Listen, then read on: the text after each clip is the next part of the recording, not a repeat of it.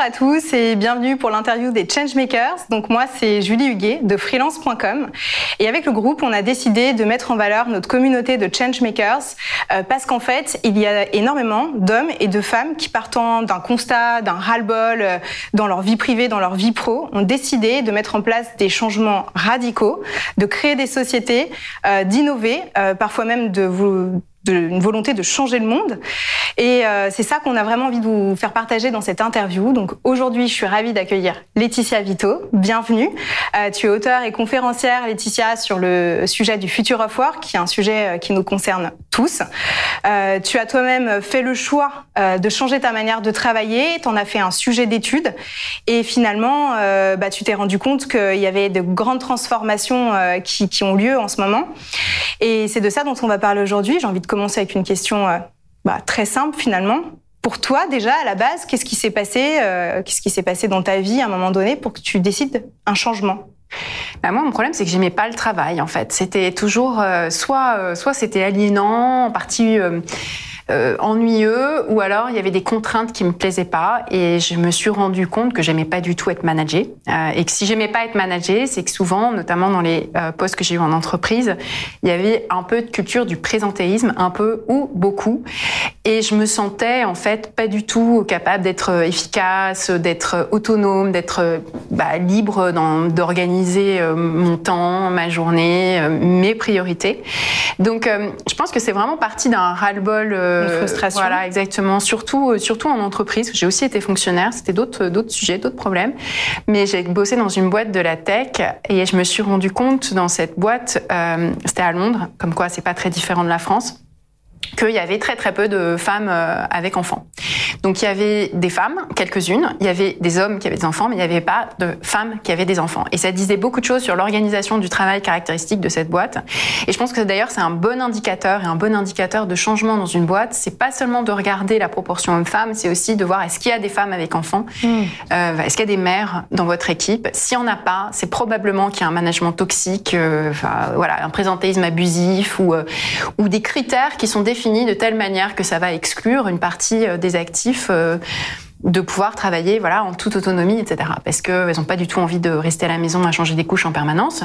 Elles ont envie de travailler tout autant. Par contre, souvent, euh, les mères étant avec cette charge de travail plus importante, moi quand j'avais des des jeunes enfants, c'était particulièrement vrai. On a besoin d'être ultra efficace et de faire l'économie de tout ce gaspillage qui consiste à se montrer euh, au bureau. La euh, partie politique. Euh, voilà, la partie politique, etc. Donc ça, c'était une grosse révélation quand j'ai vu que dans cette boîte, il n'y en avait pas d'autres. Déjà aussi, il y avait personne à qui s'identifier. Et les gens, les mon manager, il avait juste pas idée que non, je ne faisais pas le Zoom à 22 heures avec l'équipe de Tel Aviv parce que euh, en fait, euh, j'avais besoin de parler avec mes enfants, etc. Et que non, les voyages comme ça tout le temps, euh, ça, me, ça me saoulait. Et donc, je suis partie, j'ai créé ma propre entreprise. Et mm. c'est vrai que beaucoup des sujets qui étaient mon propre mal-être, soit l'ennui, soit la déprime, ou la gestion du temps, ou la confrontation avec une culture d'entreprise qui me correspondait pas, mais qu'en fait, c'était des sujets qui étaient beaucoup plus larges que moi. Et je suis beaucoup partie de ce sujet-là, des reconversions professionnelles. Puis, ça a été le freelancing, parce que c'est un des modèles qui s'impose pour pouvoir euh, euh, voilà reprendre possession. Tu as écrit euh, du labeur à l'ouvrage alors ça c'est ça c'est après des années que j'ai mis ensemble toutes les idées que j'avais développées au, bout de plusieurs années. Je l'ai sorti il y a un peu plus d'un an maintenant pour dire en fait voilà c'est quoi ma thèse, c'est quoi ma thèse? Et ma thèse en fait c'est celle-là. Et c'est comme ça que je peux définir le futur du travail, c'est qu'on change de paradigme. On a hérité d'un rapport au travail qui vient un peu au pro de l'ère industrielle, dans laquelle on avait un package, un, un poste, un, un emploi, c'était un package. En échange d'une aliénation qui prenait la forme d'un travail ennuyeux euh, ou éventuellement répétitif, la division du travail euh, fordiste, et la subordination, hein, le lien de subordination salariale. En échange de tout, ça, ce qui toi t'avais euh, toi-même ce qui moi m'avait frustré, exactement, dans ton expérience. Exactement. Mais avant, dans le monde, dans le modèle industriel, ben, c'était un modèle qui était rendu acceptable par plein de contreparties. Donc en échange de cette aliénation, on renonçait un peu à sa liberté, mais en échange, on avait beaucoup de contreparties, la sécurité de l'emploi, la protection protection sociale. Au cours du XXe siècle, il y a plein d'avantages qui se sont créés. C'est les congés, les congés payés, mhm. euh, la retraite très généreuse au milieu du XXe siècle. On savait que si on arrivait jusqu'à l'âge de la retraite, euh, on était tranquille, on mhm. pouvait se reposer. On avait des syndicats qui étaient puissants, qui se battaient pour vous pour gagner toujours plus, pour avoir des meilleures conditions de travail. Il y avait un sens d'identité aussi. On savait que ce qu'on faisait, c'était bon pour, euh, c'était bon pour l'entreprise, mais c'était aussi bon pour, euh, pour l'économie. En ce Et aujourd'hui, ça, tu penses que ça marche plus, ça suffit plus? Eh bien, aujourd'hui, en fait, ce qu'on remarque, c'est que ce package, j'appelle ça l'agrégat dans le livre euh, du labeur à l'ouvrage, mais il se désagrège. Mais il se désagrège, en fait, depuis déjà ça date pas que de la pandémie, mm. ça date pas non plus que de la révolution de la révolution numérique. Mm. Ça fait déjà une quarantaine d'années, mm. euh, et c'est ça le changement de paradigme. Une quarantaine d'années, il y a eu euh, la mondialisation, il y a eu la financiarisation de l'économie qui fait que petit à petit on a arrêté d'offrir un emploi à vie. Il y a eu donc la loyauté côté employeur a commencé à se désagréger un peu, à décliner. On a eu évidemment la révolution numérique. À, ça, ça s'est ajouté euh, la pandémie qui a encore plus fragmenté et désagrégé. Et du coup, on a beaucoup de gens qui ont cette aliénation au travail, mais qui n'ont pas les contreparties. Mm. Donc, euh, on a même des gens qui ont toute l'aliénation, mais qui ont, euh, qui, qui, sont euh, en apparence indépendants, mais qui sont pas vraiment indépendants dans, finalement dans le quotidien de leur travail, ou qui sont très dépendants d'un donneur d'ordre. Mm. Et puis, on a de l'autre côté des gens aussi qui réinventent le salariat autour de notions de plus d'autonomie, etc., loin de cette aliénation qui caractérisait mm. l'emploi industriel. Et il y a beaucoup plus de gens qui cherchent à retourner vers ces valeurs que j'appelle les valeurs de l'ouvrage, mmh. de l'artisanat, donc plus d'autonomie, plus de responsabilité, plus de créativité.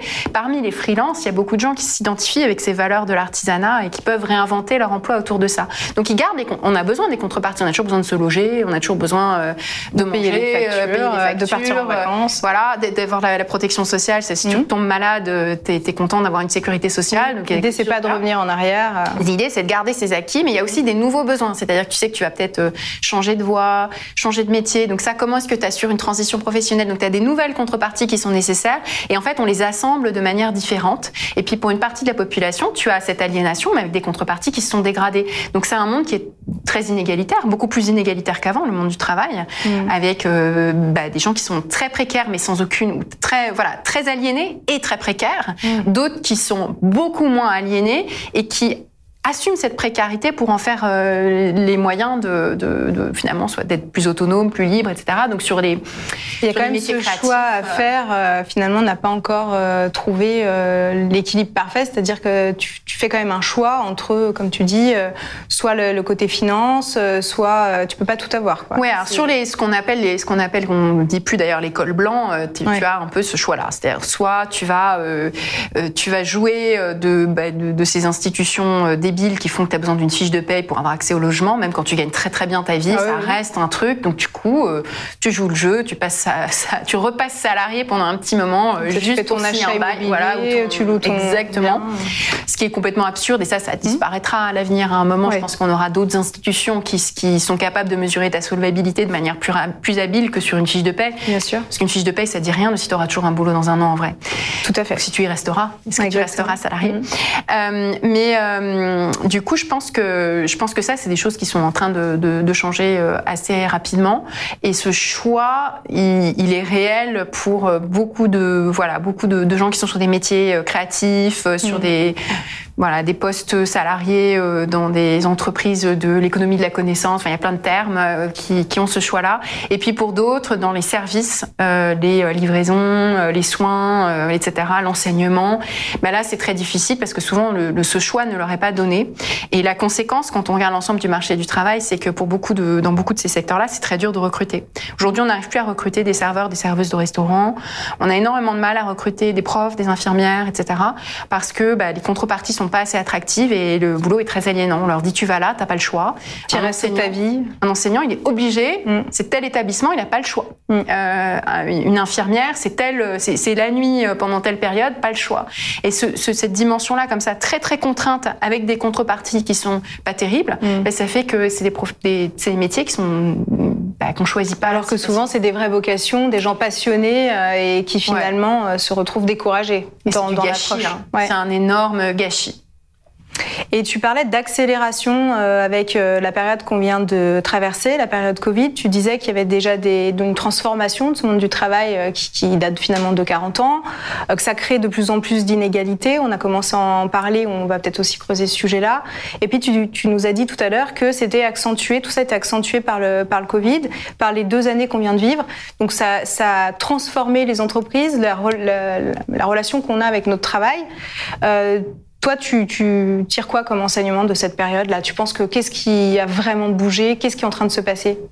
Alors, il y a beaucoup d'enseignements, mais je vais peut-être me concentrer sur un qui, est, euh, qui, qui, touche à notre rapport au temps et à, cet héritage qu'on avait du monde industriel, qui est celui bah, d'une journée euh, organisée autour de, du travail de 8h à 18h ou de 8h à 19h, euh, qui, avait, qui était déjà en décalage avec la réalité d'un travail créatif ou d'un travail intellectuel. Et dans beaucoup de cas, en fait, ça ne, se, ça ne s'y prête pas parce qu'on a parfois des élans créatifs.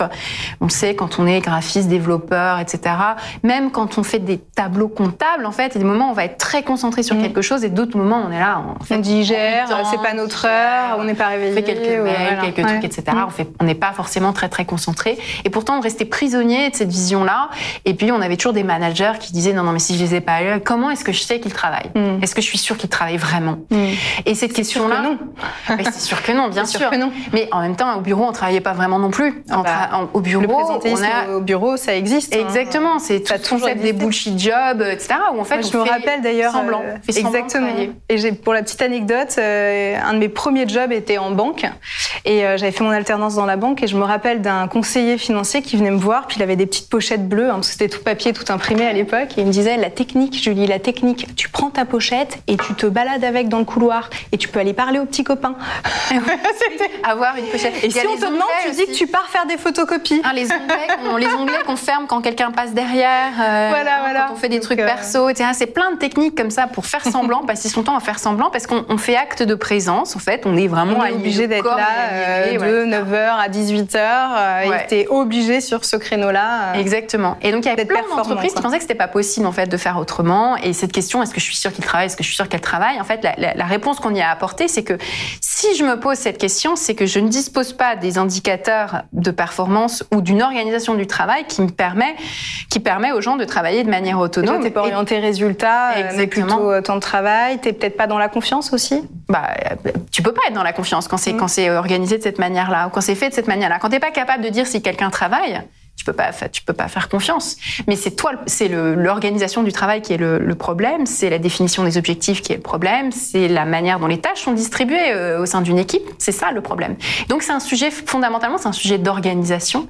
Et le miracle qui s'est produit pendant la pandémie, c'est qu'il y a quand même beaucoup, beaucoup, beaucoup d'entreprises qui, après voilà quelques semaines très dures et pas mal de burn-out, ont réussi à surmonter des problèmes qu'on pensait insurmontables. Donc ça a été d'abord des problèmes euh, techniques. Oh la sécurité, pas possible. Prise en main des outils, les, euh, outils, les collaborateurs qui n'ont pas de portable. Bah, voilà, exactement, l'équipement, tout ça. Mmh. Donc tout ça, ça a été fait au cours des premiers mois, donc très très rapidement.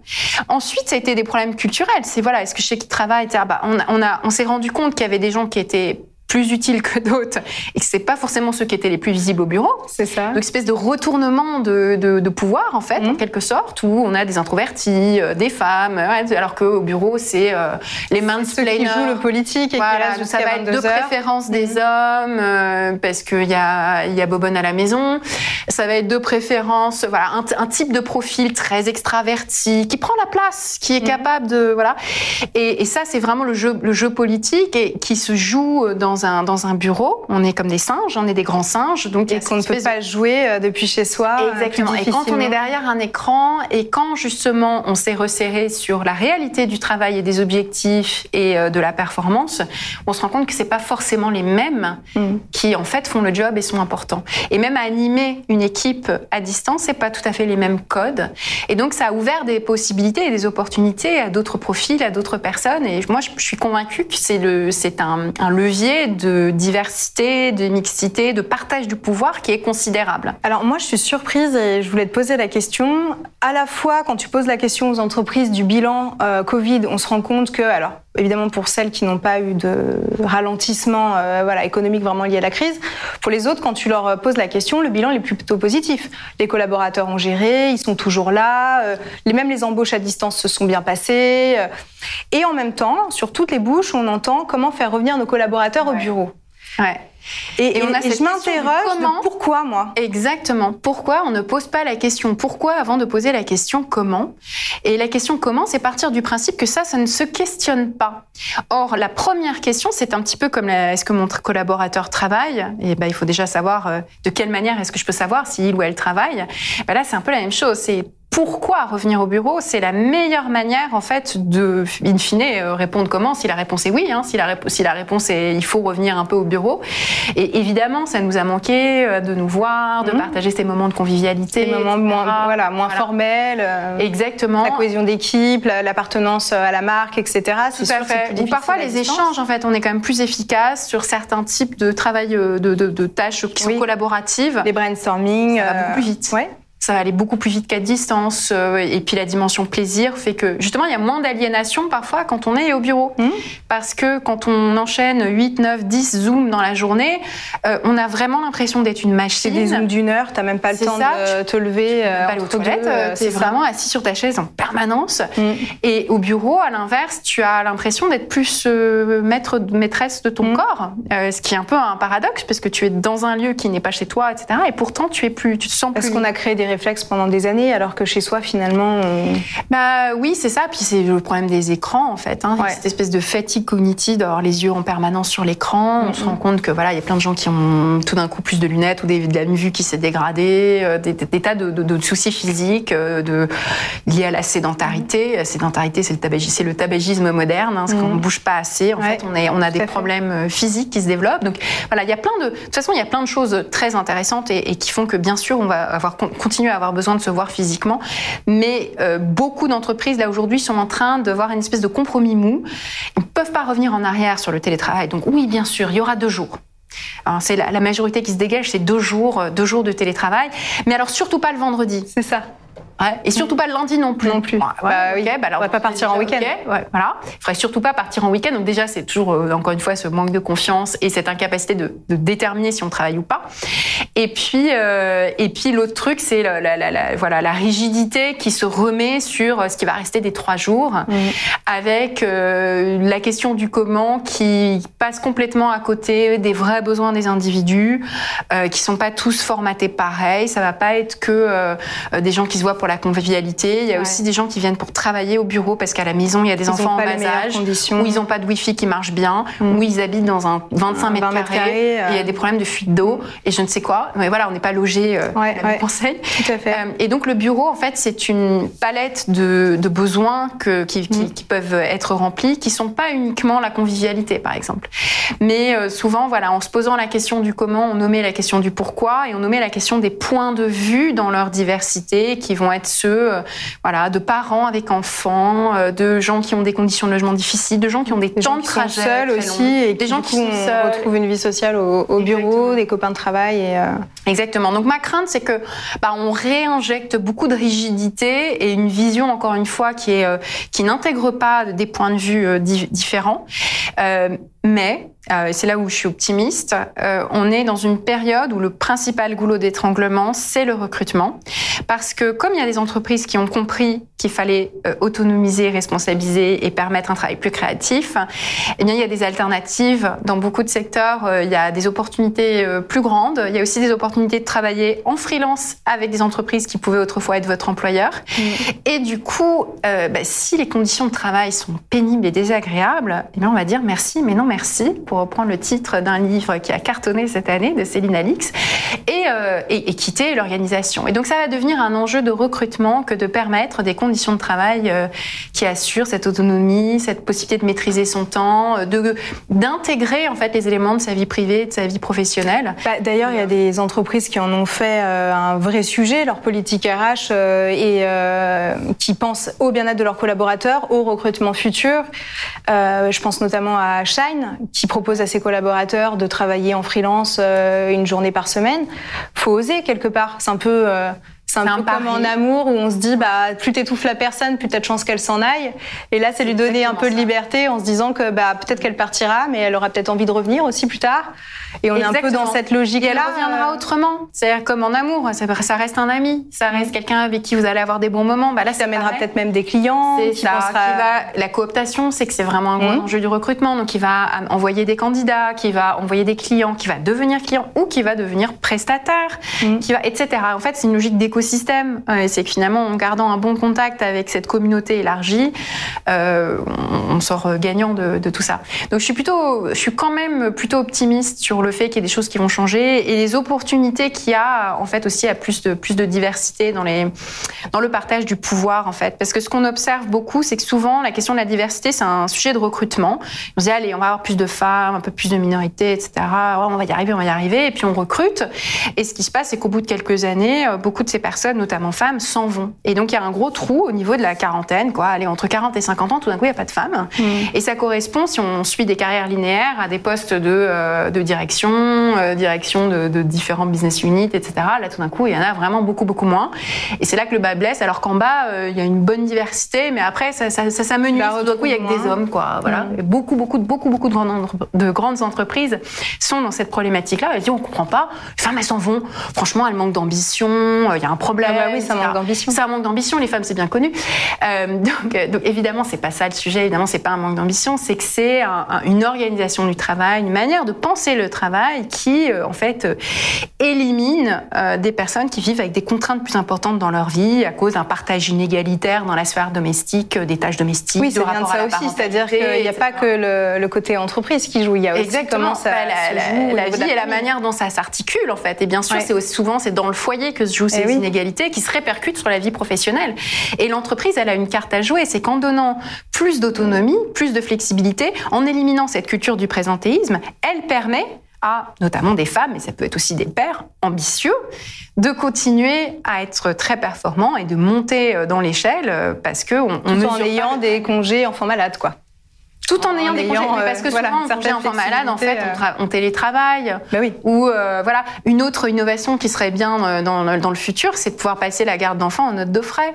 Pour l'instant, ça n'existe pas. Ah bah non, ah non, l'hôtel, oui, le restaurant avec les clients, oui, le, le, le transport, oui, la garde d'enfants, vous n'y pensez pas. Parce que tout ça, c'était catégories qui ont été pensées quand c'était papa au travail, maman à la maison. Bien sûr.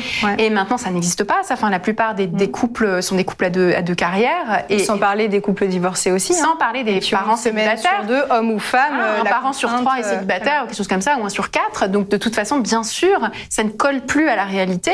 Et donc, moi, je, ouais, je milite pour ça que, euh, euh, que les entreprises puissent faire passer ça en note de frais c'est-à-dire financer la garde d'enfants. Alors il y a des crèches d'entreprise, il y a des choses qui évidemment existent, mais aussi que les, euh, les entrepreneurs, euh, les, les freelances puissent passer ça en note de frais. Et du coup, il y aura aussi tout un secteur de garde d'enfants qui se développe mm.